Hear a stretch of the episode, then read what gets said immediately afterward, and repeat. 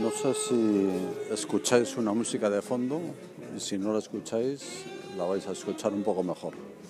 Procede de una pequeña tiendecita que está aquí en, la zona casco antiguo de, Madrid, eh, al lado de la plazuela de San Ginés, que por cierto, eh, allí es donde fui bautizado, en la iglesia de San Ginés, porque yo nací en la calle Preciados, no sé si os lo he dicho alguna vez. Bueno, volviendo a lo que voy. Una tienda que se llama Mind Dog Gold Mine, que veo en el escaparate gorras y especies de chalecos, botas. Voy a entrar a ver, pero sobre todo para que veáis eh, la, la, movida que tiene. Está vacía la tienda, pero está el material, voy a echar a ver sin más pero el ritmazo que el tío está, eh, bueno, el tío, que la tienda está arrojando a la calle. Supongo que lo oís, a este paso incluso puede que no me oigáis a mí realmente, y lo que oigáis seáis tanta música que, que es ensordecedor. Se ha levantado el dependiente al verme, pero, pero a ver que estoy aquí hablando, pues piensa que estoy ocupado en una llamada lo, alucinante es el volumen al que tiene subida la, la música. Eh, yo no sé qué hará cuando llegue un cliente que quiera hablar realmente con él. Supongo que la bajará. A lo mejor haré la prueba luego. Veo aquí un plano de Madrid de las novelas de don Benito Pérez Galdós, que es curioso porque va localizando los sitios de las distintas novelas, La Fontana de Oro, Marianela, La Desheredada, El Amigo Manso, los domicilios, el café, los cafés, los espectáculos, los lugares públicos, las iglesias, nada, muy chulo. Luego zapatillas, así de deporte, pero un poco especiales, distintas. Eh, y luego camisetas bastante chulas y originales, mochilas. Está decorado con portadas de discos de vinilo, LPs, LPs, esos de toda la vida, gorras eh, bueno, un sitio ideal para, para venir a ver eh, cosas diferentes. Aquí detrás del mostrador hay una bicicleta que sirve de soporte de, bolsas y, luego pues poco más. Hay un sillón tipo Starbucks, pero en vez de haber varios solo hay uno, que es el que ocupa el dependiente. El fondo de gorras está bastante chulo, original, con sus sellos y bueno, subiré una foto a Instagram porque aquí en Anchor todavía no puedo subir fotos. Solo quería que vierais la experiencia de esta música. Me despido callándome yo y dejando un poco de música.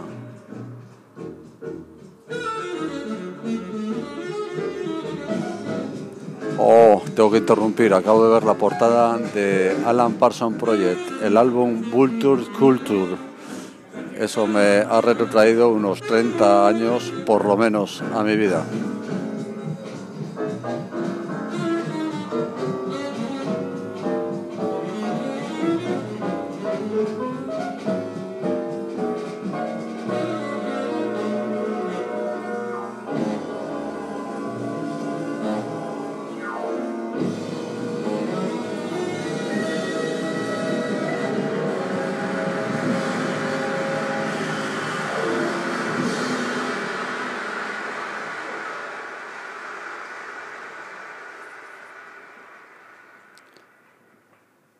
Bueno, hemos cogido el final, ha sido maravilloso. Hola Julio, soy Sansa de Ya Te Digo. Bueno, pues sí que tenían fuerte la música en la tienda esa.